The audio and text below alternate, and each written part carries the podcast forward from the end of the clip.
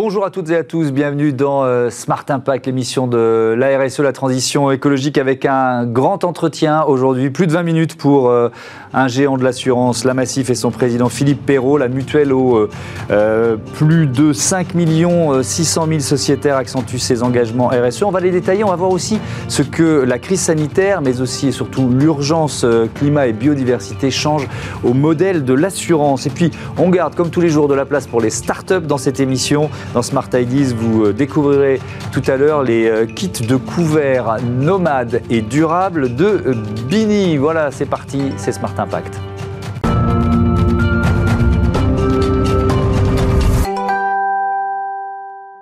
Le grand entretien de Smart Impact avec donc Philippe Perrault. Bonjour. Bonjour. Bienvenue, heureux de vous accueillir. Vous êtes le, le président de la Massif depuis le mois de janvier. On pourrait se dire, bon, bah, c'est un tout jeune entreprise, sauf que ça fait depuis combien de temps que vous êtes sociétaire? Depuis 78, lorsque j'ai dû assurer ma première voiture, étant jeune, je l'ai assurée euh, à la Massif grâce à des collègues qui m'ont fait connaître euh, effectivement la Massif. Alors c'est important parce que ce sont des, des collègues qui étaient euh, engagé syndicalement, et vous savez qu'on a un partenariat, la gouvernance de la Massif repose sur ce qu'on appelle cette organisation, cette sensibilité, mhm. dont les cinq organisations syndicales représentatives en France. Et c'est eux qui m'ont dit, bah, écoutez, tu, tu vas t'assurer à la Massif parce qu'on a un partenariat avec la Massif tu vas voir, c'est juste mhm. prix. Ils vont prendre en compte de toute façon tes réels besoins en matière d'assurance. Alors on est, on est aussi dans la démonstration du modèle mutualiste, c'est-à-dire comment on, démarre comme client en quelque sorte et on, devient finalement euh, président euh, de, l'entreprise. On, devient d'abord sociétaire, et ça c'est important, hein, parce mhm. que le client, on, essaye de le transformer en sociétaire, c'est-à-dire euh, il peut, s'il le souhaite, ce fameux client, ce fameux assuré, participer à la vie de sa mutuelle à travers effectivement euh, la représentation qu'on organise. Je suis moi-même un représentant des sociétaires élus par euh, les 5 millions 6 euh, de sociétaires. Vous avez donné le chiffre tout à l'heure. Mhm. Donc je suis un élu et je les représente. Bien entendu, aujourd'hui, j'ai une fonction principale d'administrateur. Donc je gère la stratégie euh, je veux dire, de, la mutuelle. Et puis, en tant que président, bien sûr, j'anime toute l'ambition, j'allais dire, politique, mutualiste et stratégique de la, de la Massif. Hmm.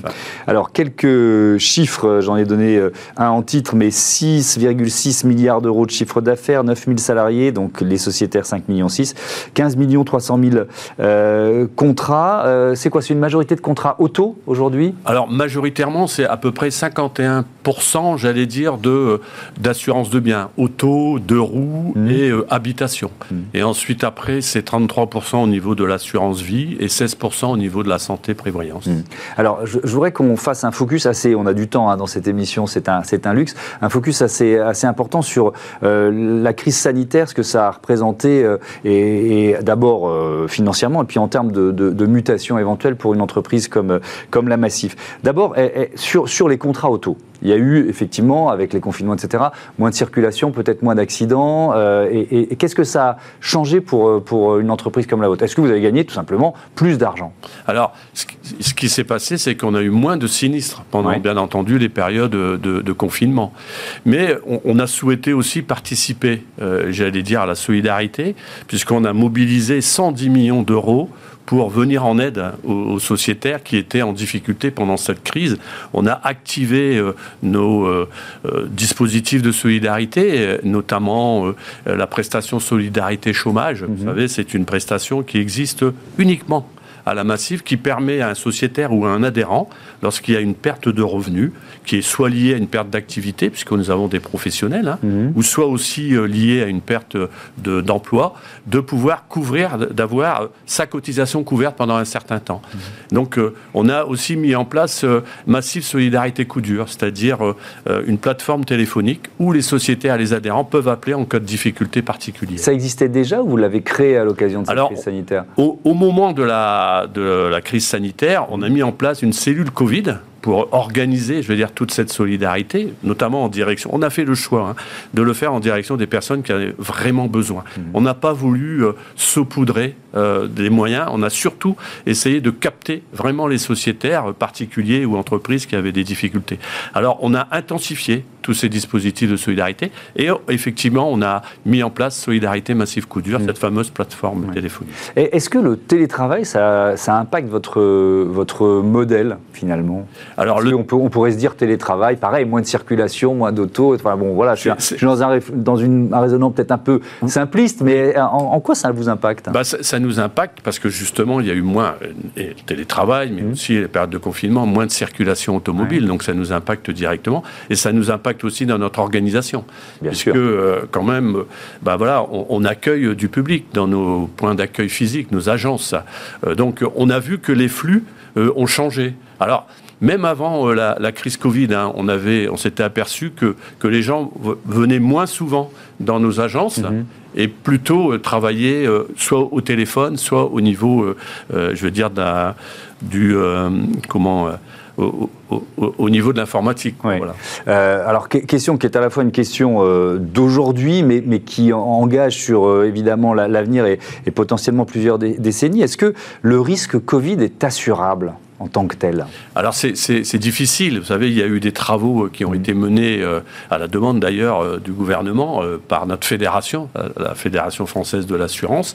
Et c'est vrai que c'est un risque quand même systémique. Donc mmh. c'est compliqué. Alors il y a eu des travaux. D'abord, je ne sais pas où ça en est, ces fameux travaux, pour mmh. essayer de trouver, comme euh, on, l'avait fait sur les catastrophes naturelles, hein, avec le fonds spécial des catastrophes naturelles qu'on a mis en place au niveau, euh, au niveau de l'assurance, hein, qui permet par une cotisation, euh, j'allais dire de l'État, mais aussi des assureurs, l'ensemble des assureurs, de pouvoir couvrir effectivement les catastrophes naturelles. Donc il y a une réflexion là-dessus, mais, mais c'est vrai que c'est, il faut poursuivre cette réflexion parce que ce sont, on l'a vu d'ailleurs par rapport aux professionnels. Bien sûr, oui, avec, avec des, des situations effectivement dramatiques et des colères qu'on pouvait comprendre quand vous dites c'est un risque systémique, pourquoi un risque systémique n'est pas assurable? Peut-être que c'est bah, intéressant Parce arrive, il, arrive, euh, j'allais dire, euh, tout le monde est touché. Euh, donc, quand l'assurance, c'est la mutualisation. Hmm. C'est-à-dire que quand vous avez quelqu'un qui est touché, d'autres personnes ne sont pas touchées, les cotisations permettent de couvrir. Hmm. Tandis que là, c'est vraiment à ce moment-là, tout le monde est touché, donc euh, bah, ça veut dire qu'on doit répondre à tous. c'est vraiment un risque qui est euh, difficilement assurable, mais, mais je pense qu'on doit y travailler, puisque mmh. c'est un risque qui est arrivé. Peut-être on n'espère pas, mais que ça peut encore arriver demain. Hmm. Donc il faut qu'on trouve des solutions qui sont en cours avec notre Fédération française de l'assurance. Hmm. Euh, on, va parler euh, d'investissement euh, avec ce chiffre 13,5 milliards d'euros investis en faveur de la transition énergétique et de la biodiversité. Ça, c'est le chiffre fin de 2020. c'est quand même un levier très important, avec un chiffre qui est en forte augmentation, c'est ça? Oui, on a, si vous voulez, au niveau de nos investissements, investissement socialement responsable. On investit dans notre gestionnaire d'actifs qui est OFI plus de 40 milliards. 99 d'ailleurs, 9% sont passés, euh, ces investissements sont passés à l'aune justement de l'ESG, hmm. hein, euh, euh, de l'investissement socialement responsable. Et c'est vrai qu'en fin 2020, 13,5 milliards qui ont été investis pour la transition énergétique et la hmm. biodiversité. Et ça, c'est un chiffre important qui, qui, nous permet effectivement d'intervenir sur la responsabilité sociale de l'entreprise et notamment par rapport aux problématiques liées à la transition écologique. Est-ce que ça veut dire euh, si on retourne l'argument, qu'il y a des secteurs dans lesquels vous n'investissez plus ah oui, on a décidé, comme nous, nous encouragent d'ailleurs euh, les, décisions au niveau de l'Europe, hein, mmh. euh, une économie bas carbone d'ici 2050, on a décidé d'ici 2030 de ne plus investir dans les entreprises thermiques au charbon. Mmh. On, vérifie aussi les entreprises où on investit pour vérifier s'ils n'ont pas plus de 10% d'investissement dans les systèmes, j'allais dire, d'énergie qui sont fossiles mmh. donc, et non conventionnels. Donc effectivement, effectivement, on, est, on a ce regard-là parce que ça nous paraît important de contribuer dans le cadre de l'investissement, effectivement, euh, mhm. à la transition énergétique. Alors, vous dites d'ici 2030, donc c'est à la fois euh, très proche, mais bon, on pourrait vous dire aller plus vite, quoi. Vous voyez ce que, ce que, ce que je veux dire? Pourquoi, pourquoi vous faites ce choix? Parce que vous, vous pensez qu'il faut quand même accompagner ces entreprises euh, voilà, vers un chemin de décarbonation et pas tout arrêter de financer d'un seul coup? Pourquoi cette logique? Je, je, pense qu'il est important d'y aller progressivement. Parce qu'on ne peut pas condamner non plus, parce que ces entreprises entreprise, à la clé, c'est du développement économique, c'est mmh. aussi de l'emploi. donc c'est important.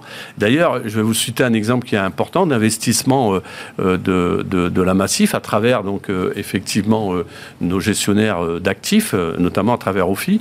Pas plus tard que ce lundi, j'ai fait un déplacement euh, dans la région des Hauts-de-France et je suis allé à l'écoparc euh, de Baudelais qui est situé à Blaringhem du côté de Saint-Omer. Et dans cet écoparc, on finance euh, la Wagabos, qui est, j'allais dire, un système qui permet de traiter les déchets euh, pour y faire ressortir, je veux dire, autour des gaz qui dégagent de ces déchets, du, biogaz et de, biométhane. Donc on a investi, euh, je veux dire, dans cette entreprise, 12,5 mhm. millions euh, d'euros pour aider cette entreprise. Donc euh, euh, voilà, on, essaye effectivement d'y aller progressivement, mais d'un autre côté, on pose des actes assez forts. Mhm. Euh, vous avez intégré le, cercle des institutionnels novétiques. Pourquoi oui, il n'y a pas longtemps. Oui. Ben, pour pouvoir effectivement participer, j'allais dire, et, discuter avec d'autres sur les innovations que nous pouvons mettre en place pour effectivement travailler sur la transition énergétique. C'est quoi ce cercle, en quelques mots?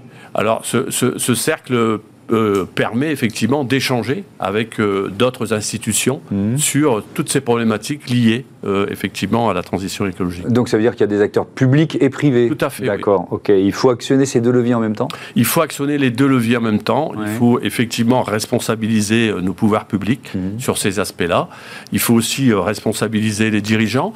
Et puis le, le, fait que je me suis rendu sur le terrain lundi a permis aussi finalement de sensibiliser nos sociétaires à euh, l'importance de l'évolution et de la transition énergétique et mmh. écologique. Alors on le disait euh, en, préambule, vous êtes euh, sociétaire depuis 1978 à la Massif, vous avez accompagné l'histoire de cette entreprise pendant plusieurs décennies. depuis quand ces, mots-là de RSO, on disait développement durable avant, etc., depuis quand c'est devenu stratégique d'après vous, dans l'entreprise hein? Alors dans l'entreprise, je pense que c'était quelque part inné dans, le cadre des fondamentaux du mutualisme. Parce que oui, parce que vous êtes une mutuelle. Oui, parce qu'on est une mutuelle et que d'une part, bien sûr, c'est la solidarité entre les assurés. Hein, c'est euh, la mutualité, c'est ça, c'est la solidarité entre les assurés. Mais c'est aussi, euh, j'allais dire, une intervention sociétale importante. C'est-à-dire, euh, les assurés vivent dans un environnement on a une raison d'être hein, qui est de protéger le présent et permettre l'avenir pour les mm. générations futures. Donc nos sociétaires se trouvent dans la société. Mm. Et à partir de ce moment-là, on a euh, un rôle à jouer en tant que mutuelle, en tant qu'entreprise, pour faire en sorte que leur environnement ben, soit euh, assez propre et qu'on puisse continuer à les protéger, même autour de l'environnement. Mm. Donc je pense que euh, la Massif a plus de 60 ans. Mais est-ce qu'il y a eu un... J'entends bien ce que vous dites, effectivement c'est cohérent avec le modèle, mais est-ce qu'il y a eu quand même un, virage, un déclic là, on est en 2021. Euh, euh, souvent, moi, quand je discute avec des entrepreneurs, c'est euh, c'est la COP 21. C'est, enfin, voilà, vous voyez ce que je veux dire? Est-ce qu'il y a eu un, effet d'accélération à un moment? Oui, je pense. lorsqu'il y a des événements tels que la COP 21, on se re-questionne sur la manière dont on peut participer plus aisément. Mhm. Je vais dire à l'œuvre commune pour la transition énergétique et, notamment pour essayer euh, voilà, de, faire face aux conséquences euh, du, réchauffement climatique. Mm. Oui, je pense qu'il y a des, moments où euh, effectivement, mais vous voyez, on a décidé au niveau de la Massif de mettre en place aussi, dans le cadre de notre plan stratégique, une, une direction spécifique qu'on appelle la direction de l'engagement. Et à l'intérieur de cette direction de l'engagement, depuis maintenant, j'allais dire deux ans, il y a effectivement euh, un suivi particulier sur la responsabilité sociale de l'entreprise, sur nos investissements. Et je pense que oui, on a accru euh, au, vu, euh, bien mmh. sûr, de la situation d'aujourd'hui, et puis voilà, de la prise de conscience des autres entreprises, mais aussi euh, des pouvoirs publics, de cet aspect important euh, de travailler euh, hmm. sur les conséquences du réchauffement climatique. Oui, d'ailleurs, c'est dans votre raison d'être, hein, permettre l'avenir pour les générations futures. Voilà, on, est, clairement dans, cette, dans cet objectif. donc, vous avez parlé du fonds spécial catastrophe naturelle. là aussi, on est, on est dans une réalité scientifique. Le rapport du GIEC du mois d'août le, le, démontre. on va faire face à de plus en plus d'épisodes climatiques extrêmes et, ça questionne quand même le modèle de, l'assurance. Oui, tout à fait. on, est touché, bien sûr, comme bien sûr malheureusement toute la population, sur les catastrophes naturelles, sur les inondations, mm. la sécheresse. Donc, euh, je disais tout à l'heure qu'a été mis en place un fonds spécial hein, catastrophe naturelle. Qui, mais, mais est-ce que, est que, ça tient quoi? Alors, c'est une étude qui a été faite justement par notre organisme régulateur, la fameuse ACPR, hein, mhm. euh, et puis, euh, je vais dire, le, le, Conseil euh, de la réassurance a, a, démontré que jusqu'à présent, ça peut tenir. Mhm. Bien entendu, si on augmente, alors on ne va pas pouvoir augmenter tout le temps. Donc ça veut dire qu'il faut vraiment qu'on travaille. Que les cotisations vont devoir augmenter. Bah, quelque part, oui, mais pour l'instant, c'est partagé hein, entre l'État et entre les, organismes d'assureurs. Alors bien sûr, ça a une petite répercussion sur les cotisations des, assurés. Mais euh, une, étude, c'est vrai qu'il va falloir qu'on travaille aussi sur la prévention. Par exemple, nous, à la, à la Massif, euh, on essaye de modéliser, euh, je veux dire, une prise en compte des effets climatiques sur tel ou tel territoire. Donc euh, à la souscription avec nos sociétaires, on, se donne un rôle de conseil aussi pour leur dire attention, il y a des zones à risque et tout ça. Donc il va falloir qu'on travaille autant sur la prévention de ces risques mhm. qu'autant sur la manière de les gérer demain. Mais c'est vrai que c'est quelque chose qui... Euh, il faut que tout le monde y travaille finalement. Et on, y travaille aussi avec notre Fédération euh, française de l'assurance. Je, caricature si je dis les cotisations auto vont baisser, les cotisations risques oh, climatiques vont augmenter. C'est pas aussi automatique que ça, puisque ça fonctionne différemment. Vous savez, c'est euh, euh, l'assurance, c'est un ensemble euh, au niveau de nos résultats économiques, donc c'est pas aussi évident que ça. Mm. Mais l'un et l'autre permet effectivement, comme on n'avait pas fait le, choix à un moment donné de dispatcher, euh, euh, j'allais dire, les cotisations parce qu'il y avait moins de sinistres, mhm. on a fait le choix euh, plutôt de viser les personnes en difficulté. je pense que c'est ça qui nous paraît important, c'est l'essence même du mutualisme. et d'ailleurs, ça, rejoint l'actualité. Ce 6 octobre, c'est la journée nationale des aidants. alors, c'est quand même 11 millions de personnes, 11 millions d'aidants en France. Comment vous les, comment vous vous engagez Comment la Massif s'y engage dans cette ouais, ça fait, euh, ça fait déjà pas mal de temps que la mmh. Massif, euh, notamment aussi avec sa branche euh, santé-prévoyance, hein, avec Apivia Massif Mutuel aujourd'hui, mmh. qu'on s'est engagé pour aider. On a mené des états généraux sur les aidants pour essayer de faire ressortir les besoins qu'avaient les, aidants. Dans nos, dans nos produits, hein, dans nos garanties, nous avons permis effectivement faciliter, je veux dire, bah, les difficultés que pouvaient avoir les aidants pour mhm. qu'ils puissent euh, effectivement faire face aux difficultés. Ils sont souvent un peu oubliés ou un peu invisibles. C'est un peu le, ils passent sous les radars des politiques publiques notamment. Oui, alors c'est pour ça qu'il est important qu'on puisse s'en préoccuper. Et mhm. la Massif effectivement mène une action particulière en direction des aidants. Mhm. Euh, la Massif qui était présente, on va parler biodiversité maintenant, au, congrès de l'Union internationale pour la conservation de la nature. C'était à, Marseille, on en a déjà parlé plusieurs fois évidemment dans, euh, Smart Impact. on, on, parle beaucoup de climat euh, depuis dix ans. Et c'est d'abord là-dessus que euh, les institutions, euh, les pouvoirs publics, les entreprises se sont engagés. Est-ce que la biodiversité, c'est venu dans, voilà, dans, le, dans, le radar, encore, encore une fois, plus récemment? Et, si oui, pourquoi? Parce que c'est intéressant de voir que maintenant, tout le monde parle de biodiversité. Bah, c'est venu dans les radars de la Massif parce qu'on a une spécificité aussi, c'est que on est proche de tout ce qui touche à la mer. Hein, vous savez qu'on a, euh, on a eu à sponsoriser, euh, je veux dire, François Gabard, euh, qui, a fait des exploits au niveau du Vendée Globe. Mhm. Et on a cette spécificité, on est très, très soucieux de l'état des océans. Et, donc, effectivement, on a eu à travailler aussi sur l'état des océans pour faire en sorte de les protéger, mhm. parce que ça y va de la santé des océans et des hommes. Donc oui, on a aussi cette sensibilité-là pour travailler principalement autour de, des problématiques liées à la propreté des océans. Alors ça passe par quelles actions, quels projets? Bah, euh, ça, passe euh, par des actions particulières euh, autour des investissements que nous menons, mhm. autour de l'adhésion à Surfrider. Surfriders C'est ça, où, voilà, on participe aussi, c'est passé aussi par une participation à PolarPod. Euh, mhm. qui, qui, va être mené par Jean-Louis Etienne. On l'a reçu ici même. Et eh ben voilà, donc, donc voilà, c'est-à-dire qu'on on fait en sorte d'aider ceux qui travaillent sur la problématique de la propreté de l'océan. Euh, à, ce congrès euh, de l'Union internationale pour la conservation de la nature, vous étiez présent aux côtés d'un d'un parc naturel. Est-ce que c'est aussi l'occasion de faire de la pédagogie, un événement comme, comme celui-là? Et puis, d'une manière générale, pour un, un, assureur mutualiste, est-ce que vous, voilà, dans les missions, on parlait de raison d'être, vous, vous sentez, vous considérez que vous avez ce rôle de pédagogie Je pense qu'on a ce rôle de pédagogie à faire mmh. d'abord auprès de nos assurés, nos fameux sociétaires et, mmh. nos adhérents. Nous le faisons à travers effectivement ces, participations actives, euh, mais nous le faisons aussi dans des actions, euh, j'allais dire, de proximité. Nous avons euh, sur l'ensemble de la France 1300 délégués élus, hein, je le disais tout à mmh. l'heure, je suis un élu de sociétaire, qui, qui, sont sur le terrain et qui mènent des actions qu'on appelle des actions mutualistes autour de la prévention, parce que notre métier, c'est aussi de faire de la prévention routière, de la prévention des accidents de la vie courante, de la prévention en matière de santé, mais aussi autour de la RSE, hein, de la responsabilité sociale de l'entreprise. Donc, euh, on est en contact avec les sociétaires qui participent à ces exactions. Mmh. Ça nous permet effectivement un peu ensemble de faire de la pédagogie sur tous ces éléments-là. Et est-ce que c'est plus facile de faire passer ces arguments en ce moment? Est-ce que la crise sanitaire, finalement, a été pour vous un accélérateur de, euh, de RSE, de cette prise de conscience? Alors, la crise sanitaire, mais aussi, j'allais dire, l'état de la société en général, où, où, les gens demandent, demandent un peu plus d'écoute, plus de participation.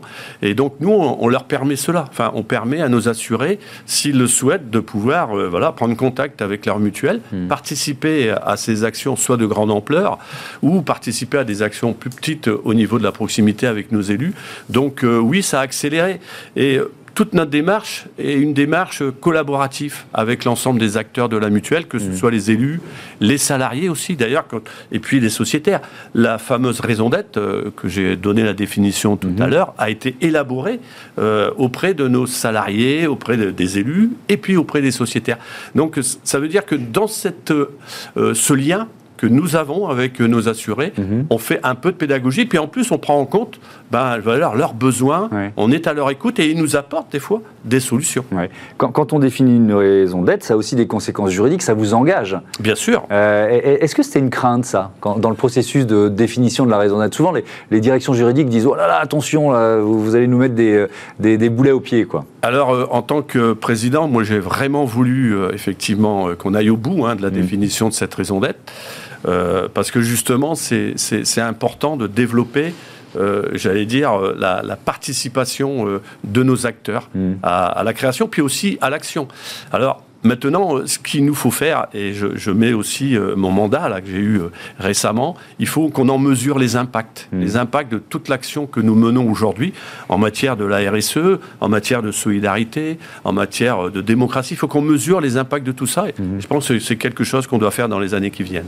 Oui, parce que, encore une fois, une raison d'être peut avoir des conséquences juridiques. Alors, c'est pas, vous n'auriez pas défini de raison d'être, il y avait quand même des, voilà, des assurés qui auraient pu non, mais ça nous engage, vous attaquer, etc mais ça vous engage. Alors, la, raison d'être que nous avons définie, elle, se, dire, elle se concrétise autour de promesses que nous avons voulu décider. C'est pour l'avenir, oui en direction des sociétaires. Donc mieux les accompagner encore euh, tout au long de leur vie, mieux les protéger, mmh. mieux les écouter. Des promesses en direction, euh, j'allais dire, de nos salariés, mmh. faire en sorte que ceux-ci se retrouvent dans le projet d'entreprise. Des promesses en direction des élus, ceux qui accompagnent les sociétaires pour qu'ils puissent assumer leur mandat pour vraiment être des représentants de sociétaires et d'adhérents, et puis aussi des, promesses en direction de la société, c'est-à-dire faire en sorte de, là où on est, en fonction de nos métiers, de créer une société beaucoup plus solidaire, beaucoup plus responsable, ou le faire ensemble à quelque chose d'important. On est dans une société aujourd'hui qui, euh, qui a tendance à séparer les gens. Nous, aujourd'hui, on veut les rassembler pour que chacun puisse trouver sa place dans cette société. Merci beaucoup, merci euh, Philippe Perrault. À bientôt sur, euh, sur Bismart. Euh, la start-up du jour, c'est tout de suite des couverts nomades et durables. Smart Ideas avec BNP Paribas. Découvrez des entreprises à impact positif.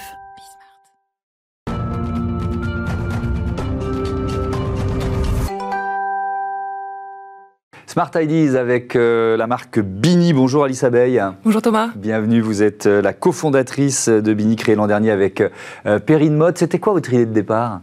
Notre idée de départ, notre objectif qu'on s'est fixé, c'est de participer à la réduction des déchets dans la restauration emportée, qui est un secteur en pleine croissance, on le sait, et qui en même temps est très producteur de déchets. Donc euh, participe à la réduction des déchets dans toute la restauration emportée et les repas nomades en général.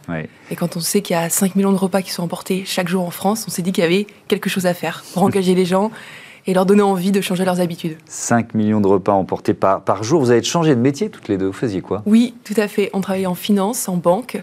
Euh, Perrine était à la partie vraiment finance, fusion, acquisition, et moi mmh. j'étais juriste en banque privée. Et vous vous êtes posé la question du pourquoi? Pourquoi je, pourquoi je travaille? Euh, Qu'est-ce que je veux faire de, mon métier? Ouais, Après peut-être 10 ans euh, dans nos métiers, on avait peut-être envie d'avoir un peu plus de sens à ce qu'on faisait, se sentir un peu plus utile. Euh, et, voilà, et mettre nos forces et mm. nos compétences aussi qu'on a acquises, hein, en 10 ans, c'est pas rien, ce qu'on a acquis, au service d'une cause qui nous paraissait un peu plus importante, où on trouvait plus notre place en tout cas.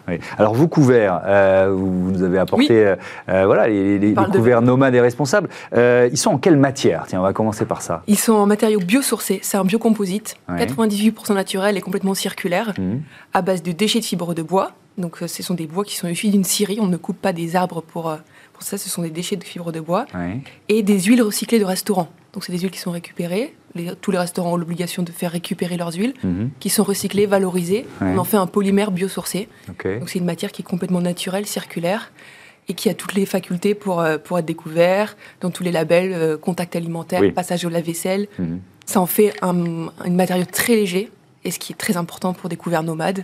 Euh, notre kit complet que je vous décrirai après fait 100 grammes donc euh, avec même la boîte. Donc il y a quoi? Il y a, une, y a, y a tout, bah, tout, ce qu'il faut, fourchette, ah, couteau, cuillère, c'est ça? Fourchette pique parfaitement. Un couteau qui, qui coupe qui bien. Coupe, ouais.